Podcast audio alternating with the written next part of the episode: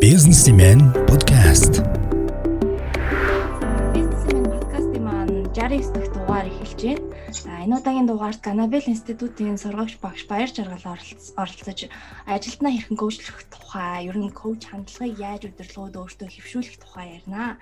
Та бүхний мэдж олсон бид бүхэн дараагийн мегмар гарагт 19 цагаас зохион байгуулагдах ажилтныг хэрхэн коучлах вэ? Сэдвэр зохион байгуулагдах вебинарыг ухтан энэхүү подкастаа хийж байгаа.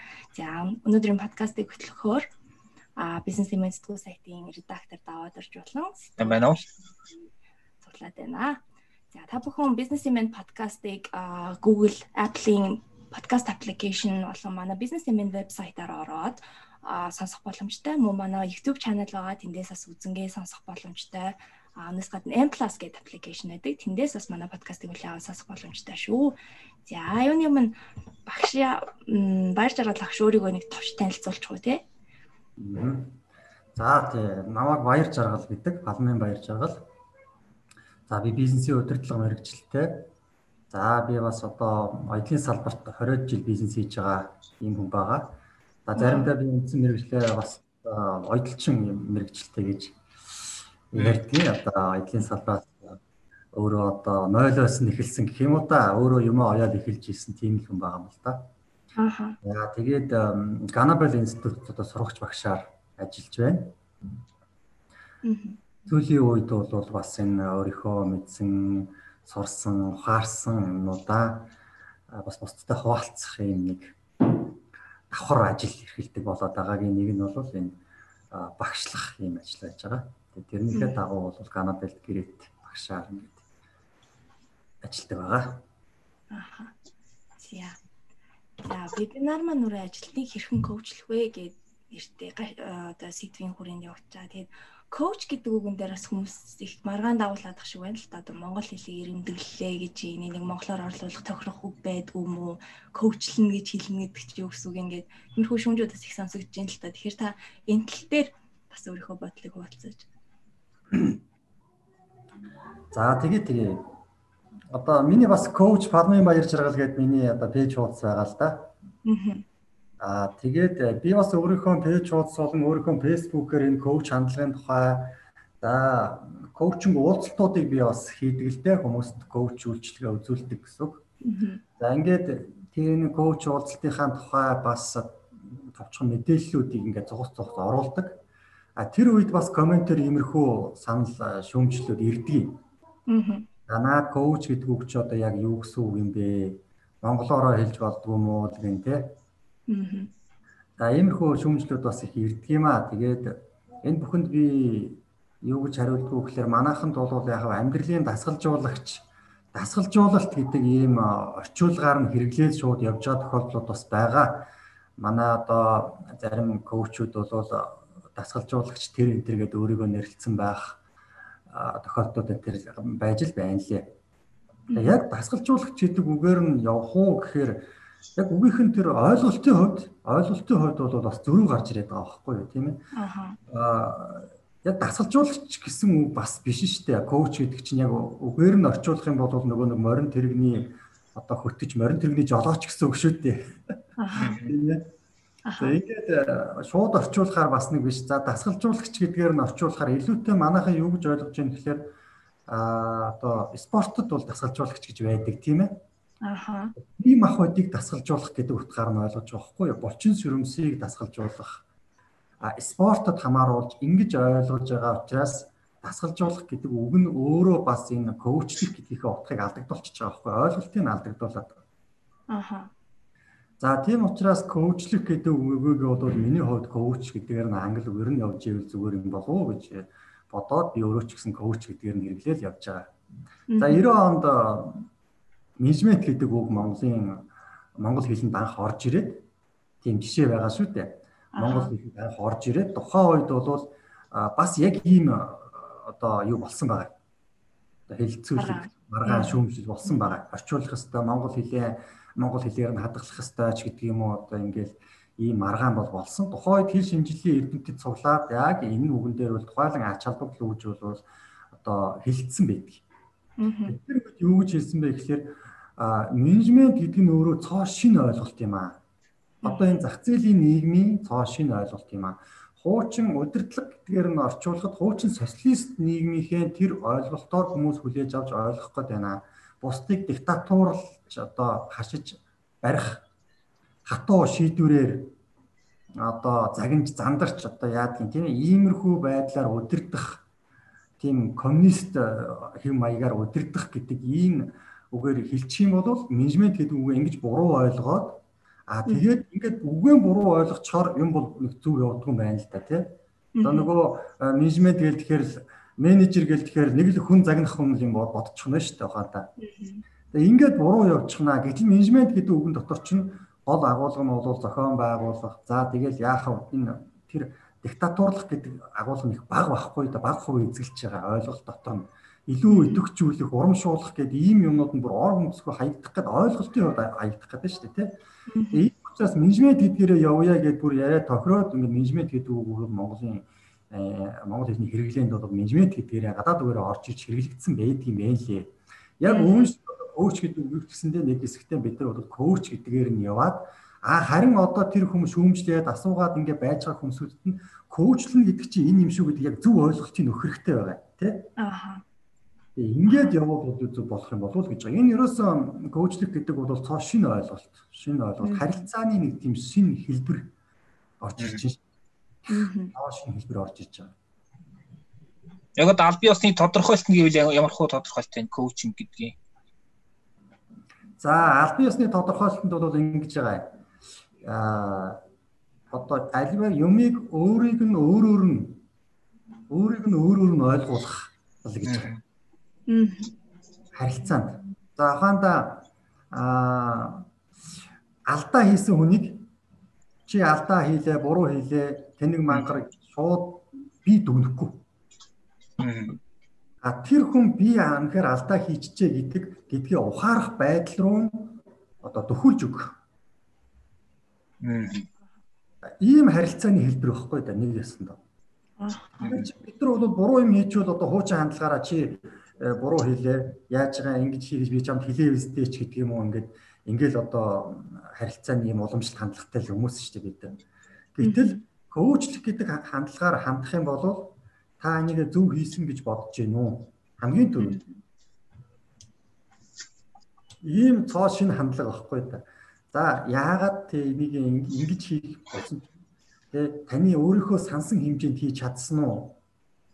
Гэдэг юм уу? Иймэрхүү байдлаар нөгөө хүнийг чинь алдаа хийсэн би л алдаа хийсэн гэж тэр хүний хараад шууд өнцгөрөө дүгнэх гэдэг нь шүү дээ. Тэр хүний өнцгөөс тэр хүн зөв хийсэн байж магадгүй байхгүй энийг нь ойлгох нэг иймэрхүү ингэж харилцаанд харилцах юм бол бид чинь шал өөр төвшөнд харилцах гэдэг байхгүй нэг ийм шин хатлага юм байна. Тэгэхээр энийг одоо дасгалжуулах чигээр орчуулчихаар бид нар болохгүй байгаа юм шүү дээ.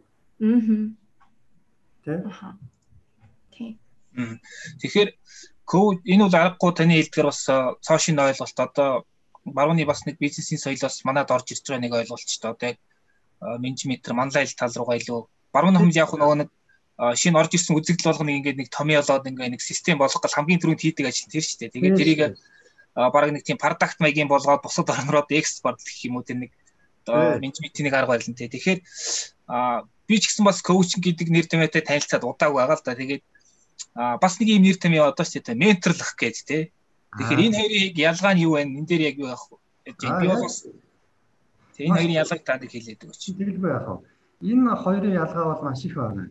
Менторлох гэдэг бол өнөөдөр өөрөө тодорхой хэмжээнд ямар нэгэн чиглэлээр ямар нэгэн нарийн мэрэгжлэр ч юм уу өндөр түвшинд одоо мэрэгчсэн хүний хийх ажил.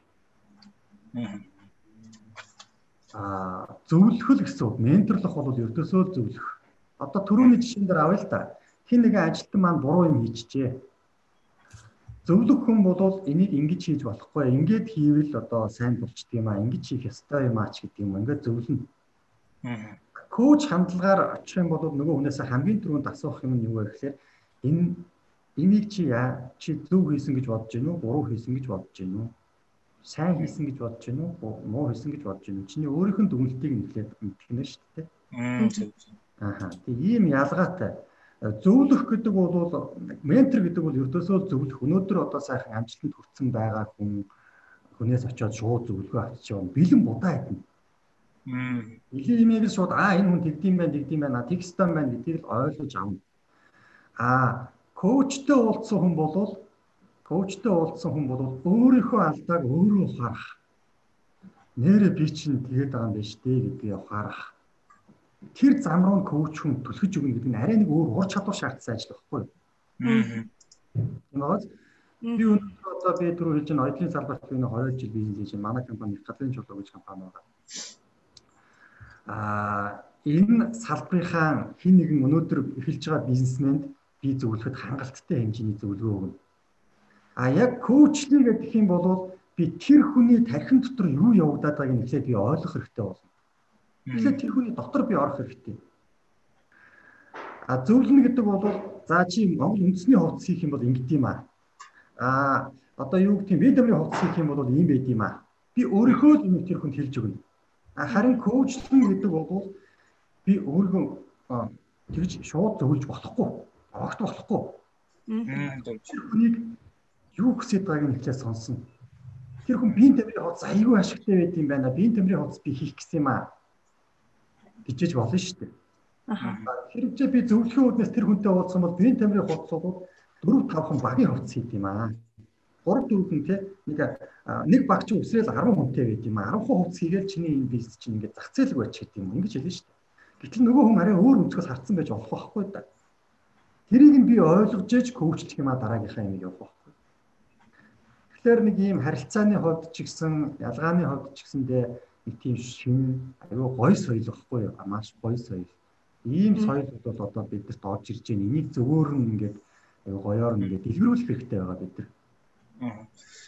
Би бас энэ подкаст эхлэхээс өмнө бас нэг интернетээс зарим нэг юмнууд уншиж яагаад бас нэг ийм ялгааг бас энэ дээр ярьж яана л дээ юу гэхээр за коучинг одоо ментор бол одоо ерөөхдөө яг тийм одоо нийтлэг э, одоо хөгжлийг хариуцдаг гэх юм уу? Одоо тий тухайн хүний одоо амьдралын туршид нь одоо менторл нэг гэж ярьдаг шүү дээ. Одоо заа зөвлөж чиглүүлдэг. А коучинг болохоор тодорхой нэг одоо зорилгыг зорилгод хүрэхийн төлөө тухайн хүн коучлдаг гэсэн бас нэг өөр талаас нь юм тайлбарлсан байлээ. Тий тэтгэлгүй яхаа коучлэхээр ерөөсөө хүн нөгөө тухайн хүн маань өөрөө заавал зорилготой байж ижил коучлж байгаа. Одоо энэ нөгөө та өөрөө ярьлаа. Барууныхан чинь ийм юм да аюул сайн. Аа. Үнийг зорилгод нь яаж хүрэх үү гэдгийг чинь бүр шинжлэх ухаан болгоод өөр одоо ингээд тий сэтгэл зүгээр нь ингэж э, өдөөх юм байна. Ингэж итгэх юм байна тийм ээ. Тархины хүний энэ сэтгэл зүй тархины бүтэц өөрөө ийм учраас ингэж ажилт юм байна. Тэр нь ингэчүүл зорилготой хүрэх юм байна гэдэг бүр ингээд маш их бүр системчлээд ингээд гаргацсан байж байгаа шүү дээ. Тэгэхээр ямар зорилготой байж ижил тэрэн дээр коучинг тухай асуудал яригдана. За ментор гэдэг хүн бол яах вэ? Юун дээр ч менторж манайхан манай монголчууд ч угаасаа айгүй тийм ментор арддаг юм шүү дээ. Бүгдээрээ зөвлөх шүү дээ. Тэгээд одоо нөгөө эмгтээчүүд бол айгүй их илбэг тийм хошин шог байдлаар байдаг шүү дээ. Нөхөртөөгөө муудалцсан тухайгаа очиод ирэхээр цал цал цал. Хамгийн тийм зөвлөгөө өгдөг. Менторлж байгааг хэлбэр нь. Менторлж шүү дээ энэ бол. За за бид нар хэдүүл ямар ч гэсэн тэгээд а агуулгыг нь ярьчлаа, коуч гэдгийнхаа ялгааг нь ярьчлаа, тийм ментор гэдэг ойлголттой. За тэгэхээр одоо энэ маань яг байгуулгын төвшөнд буугаад ирэхээр ер нь нэг ямар хуу одоо байдлаар төлөвшдгийг тий. Одоо жишээ нэг 500 ажилтнтай барилгын компани байлаа гэдэг юм эсвэл нэг үйлдвэр байлаа гэдэг юм тий. Тэгэхээр ер нь тэр коуч одоо коуч хандлага гэж нэрлэе л да тий. Одоо ингээд шат шатантаа нэг нэгнээ ингээд сургадаг, чиглүүлдэгтэй ингээд дэмждэг тийм их систем бий болгохын тулд ер нь юм дээр анхаарах хэрэгтэй компани удирдлага. Аа. За түрүүний ярьсан тэр агуулгыг их сайн ойлгож авах хэрэгтэй шүү. Эхлээд хэдүүлээ коуч гэдэг ойлголтыг ихтэй сайхан авчвал дараа дараагийн зүйлийн аюу гой болно. Шууд зөвлөхгүй нь байна. Хүнийг шууд буруутгахгүй байна. Тэр хүний нүдээр харж үзэх энэ хандлагыг а тэгээд тэр хүнийхэн тэр нүдэн дээр э, харсны үндсэн дээр тэр хүн зохих зөвлөгөөг нь өгдөг юм уу дараагийн юм юм а хийх юм те. Аа ийм л байдлаар явахыг л коуч хамтлаг гэж байна. За би энэ дээр бодиттой нэг жишээ ингээд аваад ярих юм бол урмаар тэтгэгээд аян байдгийг одоо за японочууд энэ төр бол бас менежменттэй бас хэрэгэлдэг. Аа. Өөр тийм таван богдод гаргасан байсан баха. Цөөхөн гаргаад дууссан юм шиг байсан. Заавал би одоо номын нэг нь талархлыг яаж явуулах вэ гэх тиймэрхүү сэтгэлтэй шиг санаж байна.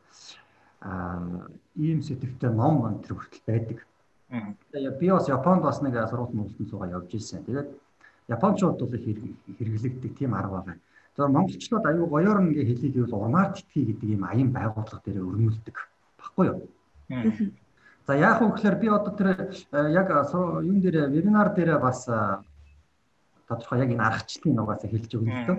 Энд би одоо зөвхөн товчхон жишээлээд ярихад байгууллага бол нэг самбар дээр нэг юм том цаас тавьчихж байгаа хүснэгт. Тэгэл яах вэ гэхээр өнөөдөр би тэр хүнд хүнд аюу гоё урам өчлөө гэх юм бол тэрэн дээр өөрийнхөө нэрний ард нэг юм эможи юм уу наагаад нэг смайлтэй зүгээр нэг уушууж тэмдэглэгээ ингээ хийгээд идэг хэвгүй юу. Тиймэрхүү.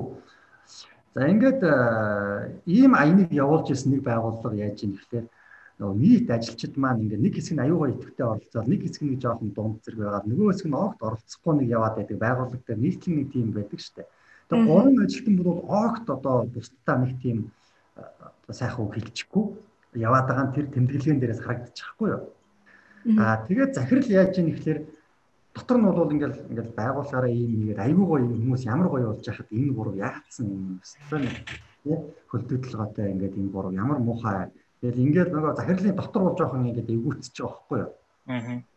За тэгэнгүүтээ нөгөөтэйг бол нөгөө хуучин уламжлалт дадлаараа шууд гарах гээд байгаа шүү дээ. Та гуравч одоо хайшаа юм бэ? Дууд авчрал захирал бол тэгэн шүү дээ дууд завчрал та гарав чинь бусд чи ямар гоё юм. Та гарав одоо яатсан юм гээл ингээл шууд хэлнэ шүү дээ а коуч хандлагаар ингэж болохгүй байхгүй да. За зөвлөх нөгөө менторлыг гэвэл яг уулзаад бас жоохон айтайхан хэлж болох юм те гурав ингээд бас би гэдэг хүнд урам өгчийг сайхан шүү дээч гэдэг юм. Хэлж болох юм. Коуч хүн бол яг хөө өөрөг нь өөрөөр нь ойлгуулна гэдэг ба шүү дээ.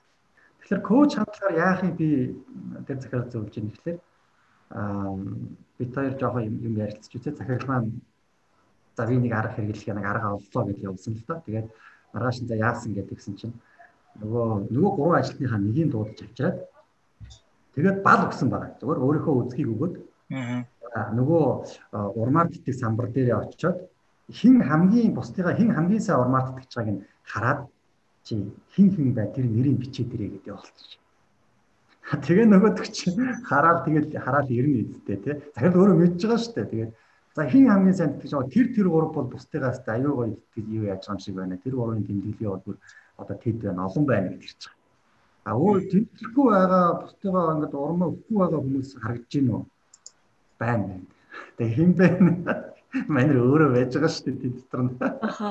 За ингэхлээр нөгөө хүн чинь нэг юм бодноо доо яг энэ бол одоо яг зүгээр үгээр биш асуултаар биш коучингд бол хамгийн гол багж нь асуулт баггүй. Аа. А энэ бол асуултаар биш өөрийг нь өөрөөр нь асуултаар биш ч гэсэн үйлдэлээр ингээд бас нэг юм ойлгуулж шít.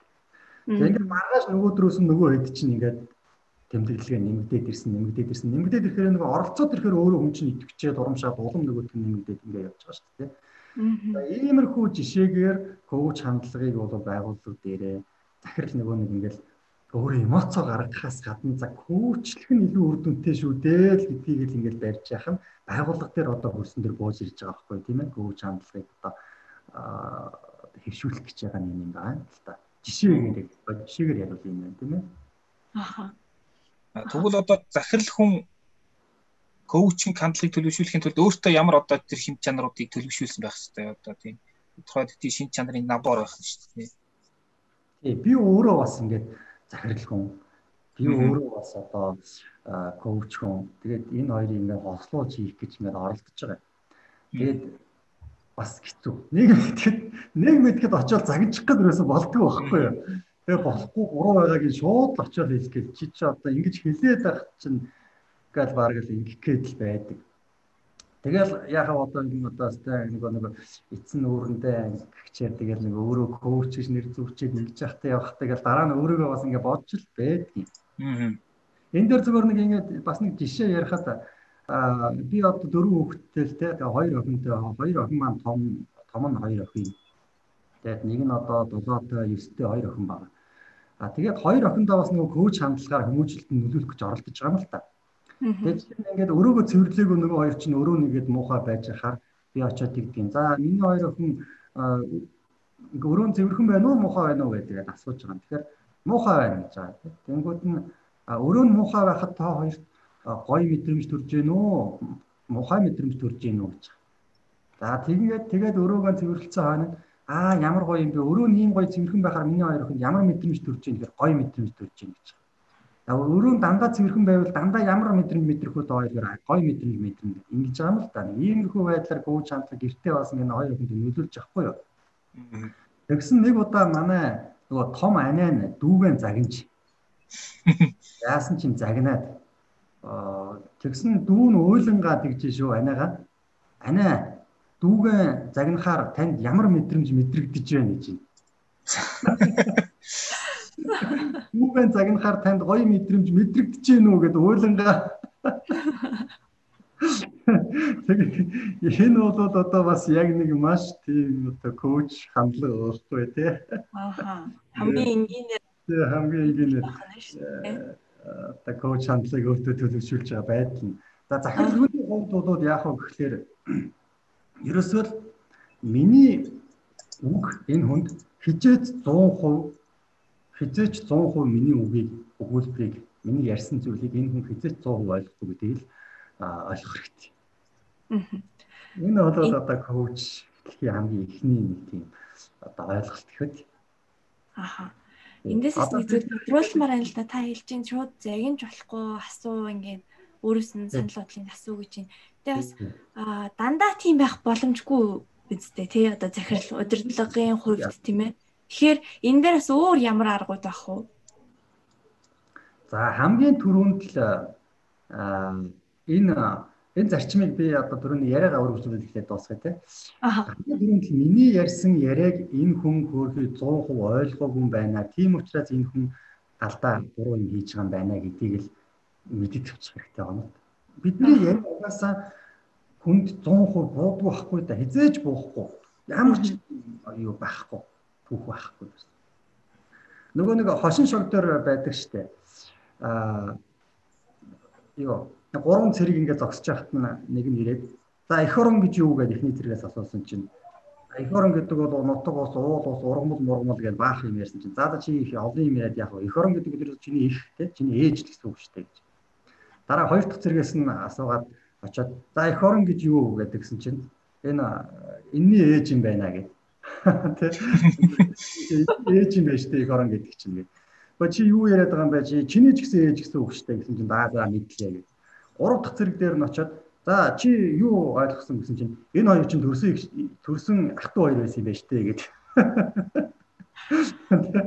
Ингээд ингээд нэг юм хүний их орон гэдэг бол ээжээс дутхгүй үн цэнтэй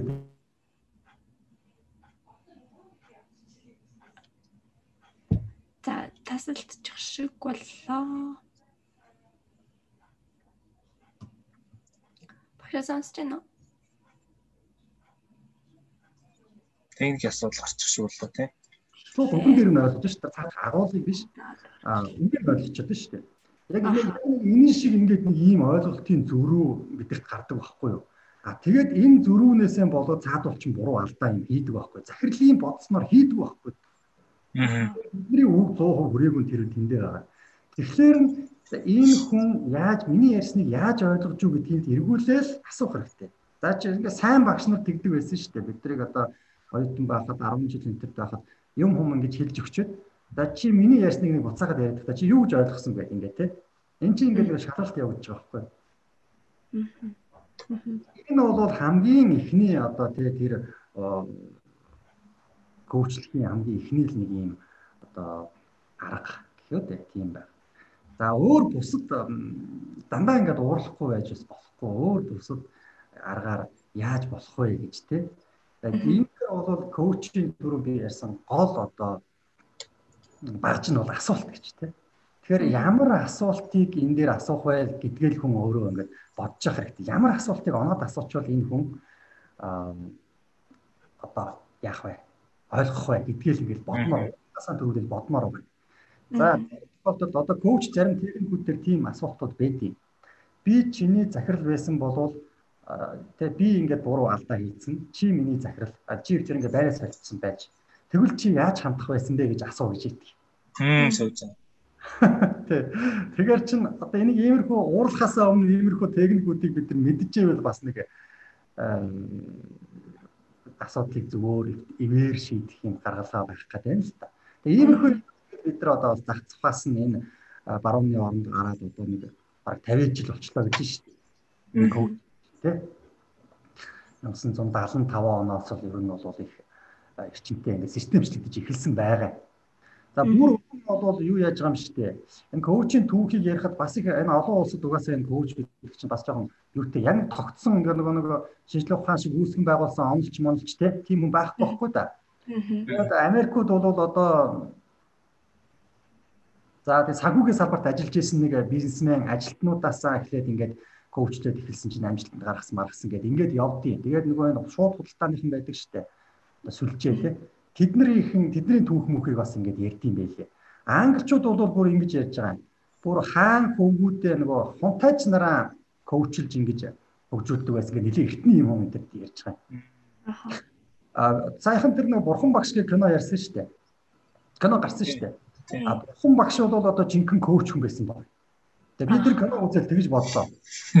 Жишээ нь жишээ нь ингэж байгаа байхгүй юу? Аа бурхан багш дээр одоо нэг хүн ирээд ингэж байгаа Аа бурхан багшаа та ингээд ерөөсөө энэ тогтсон уламжлал ерөөсөө хэрэггүй мó одоо энэ галын тахлага уул усны тахлага маглаг гэдэг ингээд хүмүүс хийгээд идэг штеп. Тэд нар ч одоо ерөөсөө хэрэггүй юм уу хаашаа та ерөөсөө тийм ярихгүй юм а гэж. Тэгсэн чинь асууж байгаа байхгүй? Голын хажууд суудсан. Энэ голыг гатлахын тулд та яаж гатлах вэ гэсэн чинь гүйхэн бол би алхаад гарна. Хүнзий бол би сал хийж хагаад гатлж гарна гэж.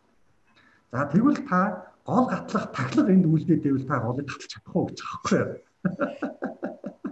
Тэ а тэгээд нөгөө хүн чинь ойлгосчгүй нэрээ тийм юм байна. Ингээл ойлгочихж байгаа. Тэгэхээр яг ингэж өөр өөр нь асуултаар ингэж өөрийг нь өөр өөр нь ойлгуулах чинь коучинг, коуч хандлага. Энэ бол коуч бурхан багш бол одоо гайхамшигтай коуч хийж исэн байна гэж би бол канад үзээд хэлс бодсон. Бас нэг эмэгтэй одоо нэг ингээ хүүхдэн нас орцсон гүйжрээ та миний та би танаас ганц л одоо та өнгээр тийм гэгэрсэн юм бол ингээ хийж чадах хэвээр та миний ганц л хүсэлтийг биелүүлдэг юм бол би таны одоо наад бурхны сургаалыг би дагая гэж. Тэгээ миний хүүхд өгцөн. Одоо миний хүүхдийг та амьлуулж өг. Тэгсэн за яг амьлуулж нэг арга байх юм байна гэж хандах юм. Тэгээд нөгөө хүний чинь за чи энэ тосгоны бүх айлуудаар бүх чигээр айлуудаар яваад нэг аяг удаа болоод ирье. Тэгвэл чиний хүүхдийг би амиа оруулаад өгч. За тэгээ яаж гисэн чинь ганцхан бодолтой шүү. Нэг ч хүн нь үхээгүй, нэг ч одоо тийм зовлон, өхөл зовлон идлээгүй, амсаагүй тийм айлаас л ганц аягуудаа олж ирэх гэж байна.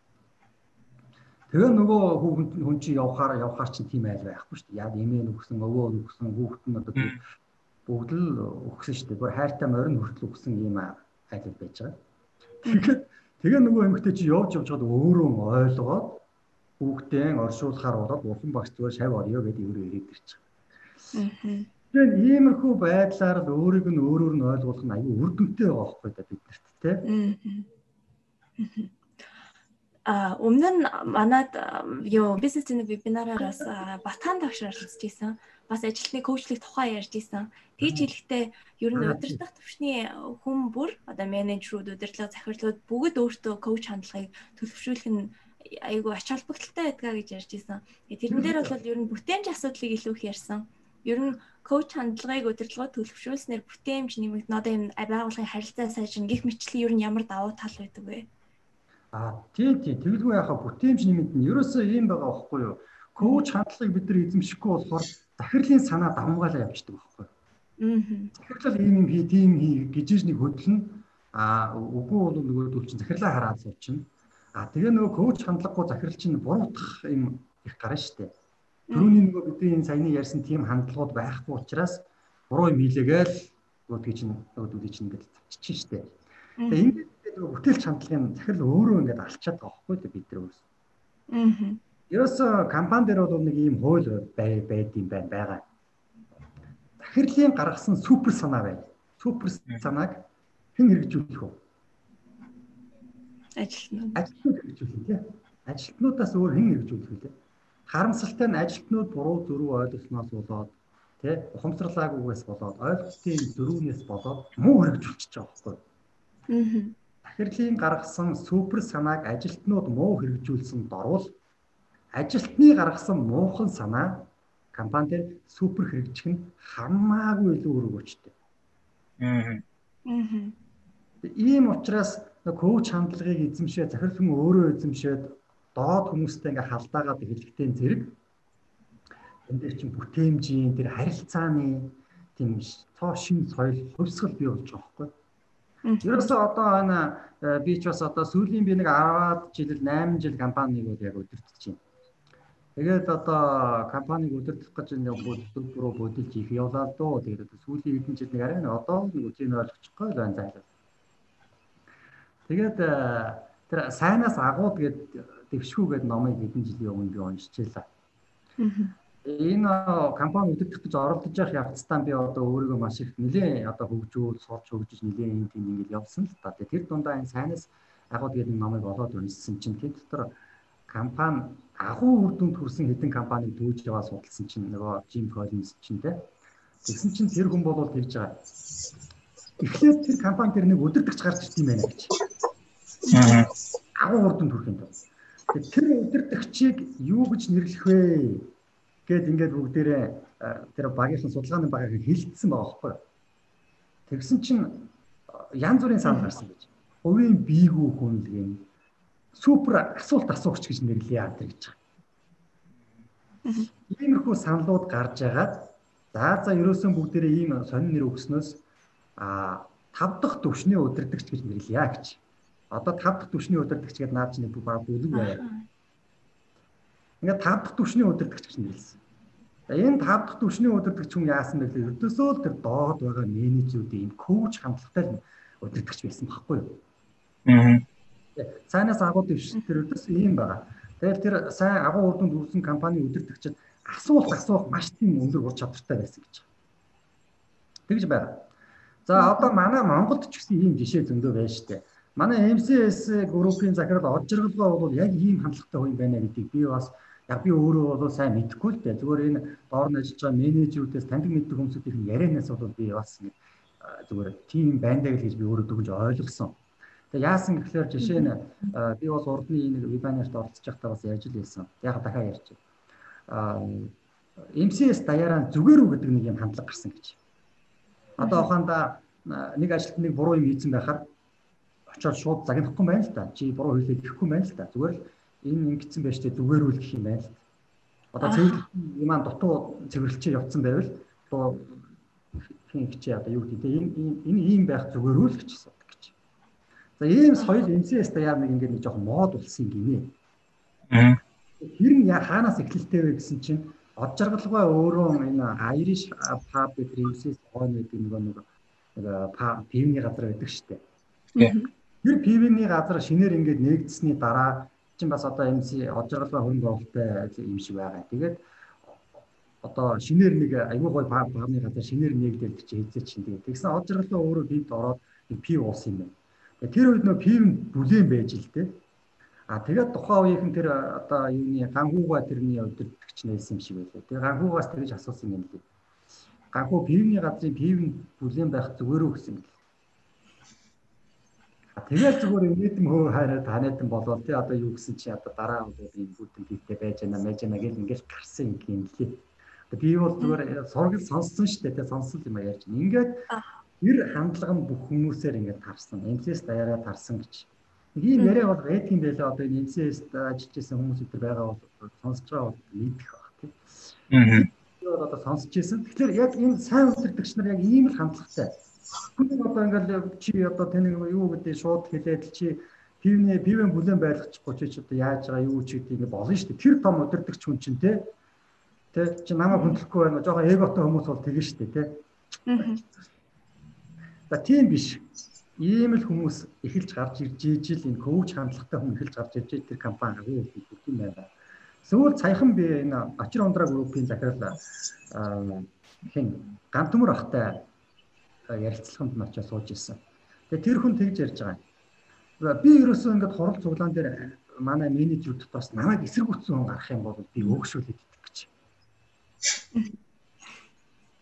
А тэгээд яагаад тийм өөр ингээ асуудаг гинэ. Яагаад тийм за тэгвэл чинийхэр хийгээд үзье. А ингэж айл болох тэр хүний өөрийнх нь санаачлагыг нь дэмжиж өөрийнх нь санаагаар өөрийг нь хөдлөг хийвэл хичээдгээ гэж өөрийнхөө арга барилыг зуралцж шít. Тэгээд тэр хүнтэй уулзад ярилцах гэсэн аюу тийм зөөлөн нэг юм хүнийг бол өөрийг нь өөрөөр нь хөдлөгч юм хүн байгаа байхгүй юу? Аа. Энэ бол хандлагаар компаниуд бол компани удирдагч нар бол ингээд бас юм байдсан байх шүү. Тэгэхээр бид нар бол бас одоо энэ эрчим үеийн нэг юм гоё шинэ хандлагыг бид нар хүлээж авах цаг нь болчихжээ. Юм дээр харилцаан дааш тэр тий зөвхөн компани дээр гэлтгүй хувийн одоо найр бус харилцаан дээр ч гэсэн нэг юм шинэ хандлагыг бол шинэ одоо арга хэлбэрийг бол оруулах цаг нь болчихжээ л гэдэг. Одоо энэ вебинараар энэ одоо ирэх 7 хоногт бол сургалтаар би бол ярих гэж байгаа юм л да. Тэгэхээр яг би ингэж ойлгол одоо тухайн хүн ажилла буруу хийсэн байвал тэр одоо буруу хийсэн ажлыг өөрөө шүүрч аваад өөрөө чирээд явах шүү дээ. Аа яг яаж зөв одоо тэр нөгөө ажиллаа чид явах уу гэдэг тэр нэг чиглэлийн нөгөө нэг үеийн үгийн минут гарч ирэх гэдэг л коуч гээ тэр одоо нөгөө морин тэрэгний хөтөч гэж ярьсан дээ. Тэгэхээр хөтөч маань бол одоо морь буруу тийш яваад байл өөрөө тэргэнд нь ороод явдггүй шүү дээ тий. Тэр морийг зөв зөв заалантай. Тэгэхээр яг нэг иймэрхүү холбоо харагдаад байна. Тэгээ бас над би бас бодож байна. Одоо нөгөө техникүүдгээ та түрүү ярьсан дээ. Мэдээж техник тал дээр одоо аргачлал талаас вебинар дээр илүү одоо дэлгэрэнгүй ярина тий. Аа тэгтээ бас одоо зөв асуулт асуухаас гадна сайн сонсдог хүн бас одоо сонсох нь одоо коучингийн бас нэг гол шин чанар баг. Ер нь яг хамгийн гол нэг 2 3 тийм техникийн шинжтэй тийм техникийн хэлт хэлээд биш одоо сонсох одоо зөв асуулт тавих хоёр бол мэдээж нэг хоёр үндсэн арга байгаа. Өөр. А тэгэлгүй яах вэ? Ерөөсө хамгийн дөрөнд бол коуч хүний ур чадвар гэдэг эзэмших ёстой ур чадварууд гэдээ байгаа л да. Номер 1 нь сонсох ур чадвар гэж байгаа. Тэгээ энэ сонсох ур чадварыг одоо нэг манай барууныхан чинь тим юм да их сайн сорил морил ингээд бөглөө тест мест бөглөө сонсох ур чадварыг гаргаад оо таны сонсох ур чадвар чинь тэдэн хувьтай байна. Та бол коуч тохирохгүй нэ гэдээ бүр гаргаад ирдэг. Тийм одоо аппликейшн, тийм форм форм интернетээр зөндөө байгаа. Тэгэхээр хамгийн дөрөв сонсох чадвар бол энэ дэр бол хамгийн номер 1 коучлэх тухай сонсохгүйгээр гүйцэх тухай бол ерөөсөй байхгүй. За тэгээд тий түрүү ярьж байна. Таны ярьдаг чи яг зөв. Морин тэрэгний жолооч бол энэ морь өстой энэ тэнэг морь гэж морио гаргаж хайчаад өөрөө нөгөө тэргээд хөцөндөө зүгээр. Ингээ явуулчих болохгүйтэй адилхан. Нөгөө морийг чинь бас яаж хөдлөх үү тийм ээ ямар үед нь тижээлийн нөхөө ямар үед нь жолоогийн одоо татах уу, ямар үед нь сулгах уу, ташуурдах уу гэдэг ийм одоо мэдрэмж арга барилууд бол байж байгаа шүү дээ. Яг түүнтэй адилхан коучингд бас л арга техникүүд гэж байгаа. За хамгийн түрүүнд танилцах техник. За тэгээд гөрөө одоо за тэгээд янз бүрийн техникүүд бий. Интернетээр бид нар ухаад үзэхэд л одоо бас юм сайхан болцсон. Зөндөө техникүүд гарна тэгээд орчуулаад үзэхэд бол тэрний жоохон гадралдаг хүн бол утга агуулгыг ойлгоод ингээд авчин. Тэгээд яг яри нэг нарийн ур чадвар эзэмшиж тэр техникүүд дээр бас яах боломжтой. Яг энгийн ингээд цөөн техникүүдээс бол энэ сургалтын үеэр би танилцуулна. А тэр техникүүдийг аваад ингээд нэг ашиглаад үзэх хэрэгтэй. Техникүүд гэдэг нь одоо яг тийм асуултуудын бэлэн формат дээр байх байхгүй юу? Аа. Тэгээд дөрөвний бид рүү ярьсан шүү дээ. Тэгээ нөгөө ажилтнаа авчоод би чиний захирал байсан бол юу чамд юу гэж хэлэх байсан болоо ч гэдэг юм уу те. Иймэрхүү асуулт өөрийгөө солих юм а техник баримт гэдэг ингээд байдаг л да. Тэр мөрнөөс би одоо зах цухаас нь гэсэн энэ хичээл дээрээ бас танилцуулах болно. Сэдэлжүүлэлтийн талаар бас танилцсанмаар байна. А коучинг хийх юм бас нэг зорилго нь бас ажилтнаа сэдэлжүүлж илүү урам зоригтой ажиллах байдаг бах тий. Энэ тал дээр одоо кейс жишээ ч юм уу юу байна вэ? А миний нэг ярьдаг зүйл бол бид энэ монголчууд гэдэг ард түмэн бол ерөөсөө энэ урам зоригийн урам зоригийн гүн хомсдолд орчижээ гэж би ярьдаг. За. Ингээ тийм юм байлаа. Бид нар ингээд эхнэр хүүхэдтэй тэ гэр бүлтэй ч гэсэн аав ээжтэй ч гэсэн нэг гоё үг хэлэхээс нэг ингээд нэг одоо нэг ингээд хоолой тэр гоё үг хэлье гэсэн санаа байвч хоолой тэр тэглээд идэг нэг ийм соёлтой ард байгаа байхгүй юу? Аа их сонь. Гэтэл одоо бид нар энэ барууных нэг Америкуудыг ингээд та тий. Ямар аюу тийм хөнгөн тий маш их тийм баяр баясгал ихтэй. Одоо та тэгэл таньдаг Америк Америк хүн байна уу эсвэл за кино мино дээр ч гэсэн ингээд харж байгаа шүү дээ тий. Тийм хөнгөн тийм нэг эмоц ихтэй баяр баясгал ихтэй. Аюу инээж хөөрөөл ингээд тийм нэг баяр баясгалын мэдрэмж ихтэй хүмүүс байгаа байхгүй. Тэгэхээр нэг дүнсичээр тэгэл нэг л ерөөсөө нэг хичээл мичээл семинар мемнар дээр ерөөсөө манай дуучид хүртэл тэгдэг шүү дээ. Алга ташаад өгөө чөөл гэж гугаад гэдэг.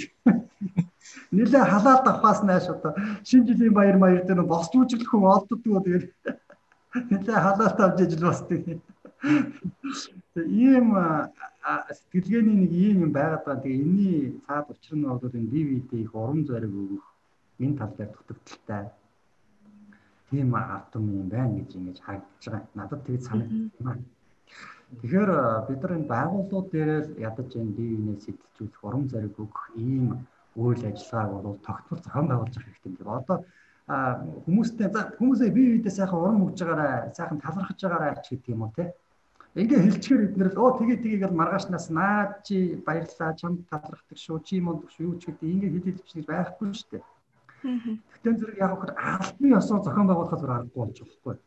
Тэгээ би дөрөв дээр яг урмаар тэтгий уралдаан урмаар тэтгий аян ч гэдэг юм уу те а гэрт нэг хоёр удаа за багадаа нэг удаа ийм аяныг бол албан ёсоор зохион байгуулалт явуулчих хэрэгтэй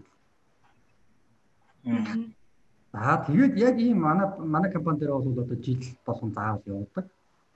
Тэгээ маш хүмүүсийн энэ тэр нэг үгээр хүн чинь нэг тийм үгээр тэжигддэг хүн юм байна шүү дээ. Хүний сэтгэл гэдэг юм чинь бас хүн чинь бие сэтгэл хоёроос бүрдэж байгаа гэдэг ба шүү дээ бид тийм ээ.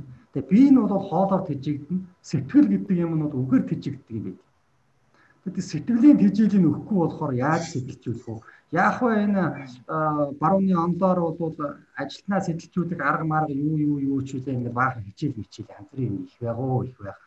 За би бол нэг жоохон зүгээр энэ амьдрал дээрээс нэг жоохон ухаарч авсан юм аа л энэ сургалтын дээр хэлэх гээд байгаа. А тэр нь бол яг нь японочдын тэр юунаас л санаа авсан юм л да. Тэр урмаар бие уралдаан гэдэг юм зохион байгуулж явах хэрэгтэй юм байна.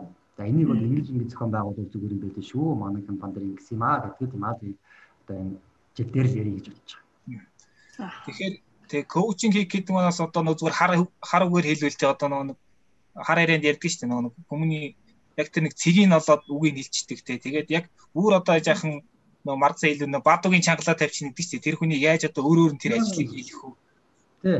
Одоо тэгэл сомлон энтергээ бүр заримд ингээд хошин хэлгээр ярьдаг тийм. Тэгэхээр яг Монгол хүнийг яг тэгж одоо цэгийг олж тэр бад өхний чангалах ер нь ялгаа онцлог гэж ирэнд байна. Энэ тал дээр танд яг анзаарчихсан зүйл байна. Одоо бусад үндэснээс адилхан та саяас Монгол үндэсний тал онцлогийг нь ярьлаа шүү дээ. Үнийг тийм. Байна байна байна. Манай Монгол үндэстэн бол үнэхээр тийм э, бас онцлогтой. Сэтгэл зүйн хувьд маш их онцлогтой шүү. Би Япончуудыг бас нэг жоохон ингээд харилцаж байна. Солонгосчууд, Хятадууд За тэгэл э, ингээд гадаад хүмүүстэй бас харилцах юмуд байж л байна. Тэр дотор манай монголчуудын сэтгэлгээ өнөхөр өөр юм билий. Аа жишээ нь Америкчуудыг бол уу штэ зүгээр л э, их хөнгөн тэд нар ингээд урам зориг аваа явчихна. Зүгээр л одоо чи өнөөдөр ямар гоё харагдаж байна ч гэдэг юм уу. Мөнхөр чи өнөхөр сайн хийжээ гэж тэгчгэд л сэргэл явчихна. А гэтэл манай монголчуудыг ба штэ чи э, сайн хийчихээ болж болж баярлалаа гэдэг чиг манай монголч сэрхэхгүй нөгөө тэрийг олж байгаа нь биш. Аа. Практик, яг практик зүйл дээр л сэргэнэ. Ухаанда даваад оржоо чи юу штэ? Өнөөдрийн вебинарыг тийм ээ өнөөдрийн вебинарыг 3 цагт гэж тоглосон чинь хүмүүсийн яг үзэлттэй цагт э, тоглосон чи үнэхээр мэдрэмжтэй тий чам чи баста сайн боллоо шүү. Үнэхээр мэдрэмжтэй гарваа шүү чи. Яг ингэж одоо бодит нэг тийм одоо юу би бол нотлоготой гэж ярьд юм л та хичээл дээр хичээл дээр ярина л та. Нотлогоотой итгэл өгөх гэж би томьёолдог. Аа. Нотлогоотой байж ижил манай монголчууд сэргэж итгэвчж ирнэ болохоос биш зүгээр л за даваад ирж байгаа чи ингээр сайн залуу байлаа шүү чи мондөг юм байлаа шүү вебинар гоё болсон шүү гэж ингээл ингээд даваад ирж бол тэгээд ингээд яг тэр сэтгэл байдаг тийм. Ийм онцлогтой ардсан ба. За тэр дахиад тэр яаж яана өөрөө их гоё гоё хэлж шүү. Бас ийм монгол үгээрээ бид нар энэ онж ярих нь хүний сэтгэлд их хүрдэм байлээ шүү дээ. Баадуу чангалах, сумлах энэ тийм. Яг коучлахыг маш их хэлж штэ. Манай монголчуудад бол бас энэ коуч урлаг байхгүй байсан юм билий. За ухаандаа ингэж байгаа юм л та. Одоо гал гарсан юм уу гэрэн шатцсан хүнийг монголчууд яана илээ алаа ивэ чи одоо дууссан байж тээ өстой нэг одоо ингээд чи одоо амьдрал чинь хэцүүд нэ яана гэхгүй байгаа шүү Оо галын дул өөдөө гэж байхгүй. Тэ? Энэ ч одоо тэр хүнийг бодоод үзэлтэй яана гэж ингэх юм бол бүр давхар сэтгэлээр унаад нөгөө юм ямар ямар хэрэг байх. Гэтэл чинь галын дул өөдөө гэдэг чи ямар гоё юм бэ? Нэрэл гал чи нөгөө өөдөө асдаг юм да. Нэрээ тэр тэрнийхээ шат шатсан тэгээ тэрний дараа амьдрал нь бас сайжирсан шүүч гэдэг юм уу. Ингээд нөгөө хүн чинь бүс эргээд жинхэнэ нөгөө зэгсэж байгаа байхгүй юу? За тэгэл өөр одоо ингээд бяцхан бяцхан осол гэмтэл ингээ болчихгод хүн тэгж бацт нь гарч ий гэж байгаа шүү дээ. Аа. Оо төрөвчөө сөйлүүлчлээ гэхээр гарлагын үүд нь хаагчтэй гэж байгаа шүү дээ. Ингэж одоо сэтгэл зүгээр нь ингэж гоё өргөж өгдөг. Бас коуч ард түн боохгүй бид нар чинь. Тэгэхээр тэр чинь яг нэг мохор сүсэг биш зүгээр цаагаараа ингэ хүний сэтгэл зүг одоо дэмжиж нөгөө нэг э, унгаахгүй гэсэн л арга байна л дээ тий. Энэ чинь зүгээр л коуч аргал байхгүй да. Коуч техник л байхгүй да. Тий. Заавал тэмцэн заавал тэгээд нэг шашинжуулаа тэгээд ингээл. Мм яг үнэ. Тийм. Тэр үтгээр бүр инээдэмтэй жишээ ярил тэгж байгаа штэ гэрт нь ингээд гэр гэрийн ойролцоо гэрийн үүдэнд ч юм уу энэ тэнүүгээр ингээд баас маас болчих чи хүүхэд гэрт нь ороод баачдаг ч юм уу тэгэх юм бол баячих нэ гэж байгаа шүү дээ. Гэхдээ эн чинь бодоод одоо гайхамшигтай ийм коуч авдаг юм юу энэ тэгэхээр тэр байдимгүй мэдхгүй одоо бусад орос улс оронд ийм юм явдал бол шижиглээл бөөлжүүд бөө хэцүү юм болно шүү дээ. Монголчуудад ийм коуч ийм техник байдаг тулдаа өнөөдөр магадгүй тийм эвгүй тохиолдол, тийм хүнд хэцүү тохиолдолд сэтгэл зүйн хувьд доош орохгүй, хэрүүл уруул тэмцэд асуудал үүсэхгүй гайгүй өнгөрдөг байж байгаа байхгүй да тийм тохиолдол юм шүү. Тий, ер нь анзаараад хахаар ингээд одоо ингээд коучинг, ментор юу гэдгийг манлайл энтер гэл нөө барууны янз янзын тийм орчин ойлголтууд ингээд орж ил байгаа. Гэхдээ тэрийг ингээд зүгээр мөн чанарыг харахаар тэр маань одоо бидний тэр амьдрал дотор уламжил дотор айгүй тийм баялаг хэлбэрээр айгүй өрмөц хэлбэрээр байгаад байгаа хгүй. Тэгээ одоо шинэ стратеги талаас бол бид нар бол одоо бараг мянган жилийн тийм уламжлалтай гэж хэлж болох гээд байгаа хгүй. Одоо бүр 3000 жил ч одоо хүн үеэс ярил Чингис хаан бол одоо тэр тухайн үеийн консалтингийн үйлчлэгийг одоо дээд зэрэгээр авч ирсэн ч гэдэг юм уу те. Тэр одоо үндэстэн харгалзахгүй мундаг мундаг хүмүүсийг авчираад те. А одоо игі их одоо зам азар бол одоо яг тэр нөгөө нэг тухайн үед гаргасан шийдвэр нь бол тий одоо унаж би төрийг биш одоо сэргэж би төрийг даг гэж хэлсэн нэг тийм үг байдаг. Тэгэхээр тэр үед л одоо стратеги амар том шийдвэр ч тийм. Ингээд ийм нэг уламжил талаас нь ил бас ингээд судлаад байвал энэ яг хөө мэдээж сэргэлэн хүмүүс бол аваад тэндээс ашиглаж болно. Гэхдээ бол яг хөө ерхийдээ судалгааны сэдв. А гэхдээ бас ингээд ажиглаад тахаар уламжил доторс авах зүйл их маш их хил юм шиг үлээ. Тэгэхээр коучинг бол бас л одоо бидний амьдрал донд байдаг сая бидний ярьсан жишээ бол тийм баялаг боломжтой зөндөл байгаа юм шиг байна тийм ээ. За тэгэлгүй яах вэ? Маш их байгаа. Манай Чингис хаан бол бас их коуч хүн байсан байгаа. Тэгээ яаж коучлж байгаа нь нууц товчон дээрээс бол харагдаж байна. Аа эрдөөсөн арт түмнэр нь байгаа байхгүй юу? Аа. Тэгээ яаж юм ихлээр жишээ нэг хүн болвол аа тэгээ ямар нэгэн шудраг үйлдэл гаргачихж байгаа а эзэн ноёноо буруу хулгай хуудуутай юм хийж яхад нь одоо тэрийг нэсэргүүцсэн ч юм уу. За эсвэл бол эрд зориг гаргаад өөрийнхөө өөрөө ялагдчихсан ч гэсэндээ эрд зориг гаргаад шүнжин одоо эзэн ноёноо хамгаалж эзэн ноёноо оргуулж одоо амийг аварч явуулчаад тэгээ маргааш нь одоо Чингис хаан дээр ирээд Чингис хаан баригдаад ирэхдээ за тэг намайг алуул алуу яавал би бол одоо эзэн ноёноо танай зэргүүдийг бол хичнээн би одоо хөнөөсөн үнэн Гэтэ би эзэн ноёноо одоо ингэж хамгаалж оргуулсан. Одоо миний үүрэг бол ингэ биелчихлээ. Одоо намайг яавлаа гэж. А тэр үед нь нөгөө хүний чинь мандуулж байгаа хгүй. За энэ хүн бол эзэн үнэн шудраг байна. Тийм ээ эзэн ноёдоо үнэнч байна, шудраг байна. Эр зөрөгтэй байна. Энэ хүнийг алахгүй энэ хүнийг ноён болгоно, энэ хүнийг баатар болгоно өргөмжилж байгаа хгүй. Ард түмнийхөө өмнө одоо тэгээ канон дээр хүртэл гарч байгаа дээ. Зэвийг өргөмжилдэг шүү дээ. Ингээд яг үлгэрлүүлээд ингээд харуулчих чахаар өө ард түмэн яаж харж байна? Өөхөө ийм амархан юм байсан юм уу те? Би эр зөрөг гаргаад шудраг байхад эзэн ноёндоо ингэж их албан тушаалт ихч болох юм шүү дээ. Би ингээл цайхан амьдчих юм шүү дээ. Гэдэг энэ үлгэр дүүрэллийг ард түмнэр нь ингэж харуулж үзүүлж нүдэн дээр нь харуулад бүгдийг көөцөж байгаа юм чинь ард түмнэр нь көөцөж. А ингээл хүн болгон үнэн шудраг байх энэ соёл чинь тогтоод эхэлж шít. Тэгээд тэр монголчуудын тэр сахилга бат тэр үнэн шудраг байдал нь бол одоо тэр 13 дугаар зуунд чинь бол одоо бишрэгдээд айхагдаад байна шүү дээ. Бусад улс орны цэргүүд нэг жоохон ол золохороо нөгөөдөө би би би би гэдэг ингээд аваад одоо ингээд нөгөө дайна мартаад аа ол цөөгөө явцдаг бол Монгол цэргүүд бол ерөөсөө ингэхгүй байна. Энэ гайхамшиг байна гэдэг шагшигдж ийсэн түүхүүд зөндөө байна шүү дээ. Тэр чинь юу юм Чингис хаан чинь ард түмний коучлсан чинь тэгдэл байя. Тийм уламжлалуудаа бид нар авч ашиглах хэрэгтэй байна тийм ээ. Авч ашиглах байгаа байхгүй биш байж байгаа байхгүй бид нар тийм коучингийг ингээл ярихад чинь заавал өнөөдөр бол энэ Америкаас орж ирж байгаа шинэ юм гэхээсээ илүү бараг 2500 жилийн өмнө бурхан будда автлал хийгээл сууж ирсэн юм байх нь. Чингис хаан автлал хийгээл хийж ирсэн байх нь. Гэт ингээд биднэрт чинь бас юм байна байна. За тэгэхээр сүүлийн асуулт зүгээр энгийн асуулт айл дээр нь аа коучингийн талаар илүү ойлголттой болохын тулд ер нь ямар номуудыг унших хэрэгтэй. За яг би зүгээр сая уламжилттай холбоотой нууц төвчөөл угаасаа тэр тэр яг ингээд нарийн анхаар тэнд бас бүхэл бүтэн бизнесийн сургууль байж болж байгаа байхгүй. А зүгээр яг одоо яг зүгээр энгийн хүртээмжтэй хэлбэрээр бичигдсэн тийм ямар их сургуульчуд байна коучингийн талаар. За яах вэ? Зүгээр интернетэд бол маш их юм биш үү? Интернетд бол маш их юм биш. Орос хэл дээр манай хойд хуршуулууд энэ коучингийг бол маш эрчимтэй хөгжүүлж байгаа, дэлгэрүүлж байгаа. Маш их материал бас орос хэл дээр байдаг билээ. За англи хэл дээр бол зөндөө юм би одоо барагдахгүй тэр бол маш их юм би. Аа за сүүлийн үед гарсан номууд яг монгол хэл дээр орчуулагдаад ингээд гарсан номууд бол аа за коуч коуч дадлыг эзэмших нь одоо асуух ур чадвараа сайжруулж коуч дадлыг одоо эзэмших гэсэн юм ном бас байгаа. За би яг нэрийг бас жоохон хойнууд нь оруулж ах шиг байна шүү. За тэгээд коуч энд ментор гэдэг одоо бас ном байгаа. За тэгээд за бас нэг нэг ном байгаа. Тэрнийг би нэр нь очихгүй байна. Ямар ч байсан гурван ном бол байгаа шүү.